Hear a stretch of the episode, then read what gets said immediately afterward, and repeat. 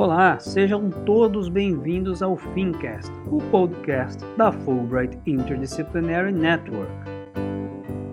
Este é o primeiro de uma série de sete episódios dedicados à reflexão sobre a relação entre democracia e racismo. Nós convidamos pesquisadores, jornalistas, artistas brasileiros e norte-americanos para responderem a mesma pergunta: É possível coexistir democracia e racismo? Hoje, terça-feira, 18 de maio de 2021, eu, Luiz Pedroso, fiz essa pergunta para a jornalista Ana Cristina Rosa, que é colunista de opinião do jornal Folha de São Paulo e assessora-chefe de comunicação social do Conselho da Justiça Federal. Ana, eu sei que o tema é complexo e muito denso, mas breve e objetivamente, é possível coexistir democracia e racismo? Oi, Luiz, obrigada pelo convite. Quero iniciar minha resposta com uma definição de democracia que é atribuída ao ex-presidente americano Abraham Lincoln e que diz o seguinte: A democracia é o governo do povo, pelo povo, para o povo. Partindo dessa premissa, é importante lembrar que a Constituição Federal Brasileira de 1988, a chamada Constituição Cidadã, tem entre os seus princípios fundamentais o Estado democrático de direito. E entre os fundamentos do Estado democrático de direito estão a cidadania, a dignidade da pessoa humana, o pluralismo político, valores sociais do trabalho e da livre iniciativa e a soberania. Ou seja, a Carta Magna do nosso país, a nossa Constituição Federal, é explícita ao dizer que esses são elementos fundamentais para o Estado democrático de direito. Então, deixando a teoria de lado e partindo para a realidade fática, respondendo objetivamente a tua pergunta, me parece evidente que com racismo não há democracia. No Brasil, o que vemos, historicamente, é preconceito, discriminação, exclusão, racismo, e não só em relação à população negra, talvez, mas também em relação aos indígenas e aos não brancos de maneira geral.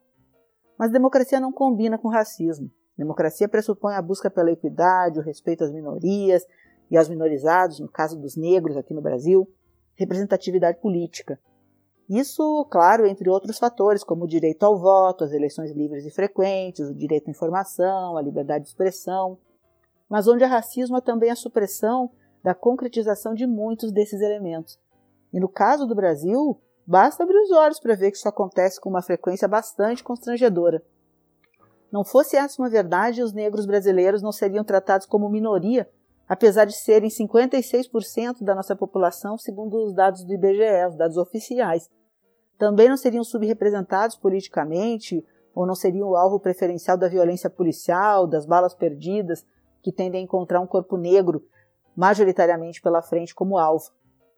Considero muito importante, sabe, Luiz, que, que o mundo tenha despertado para o debate da questão racial a partir do brutal assassinato de George Floyd nos Estados Unidos mas me entristece muito o fato de que os recorrentes e brutais assassinatos de pessoas negras aqui no Brasil, situações que ocorrem com uma frequência e em proporção muito maior do que nos Estados Unidos, não causem indignação semelhante na sociedade brasileira como um todo.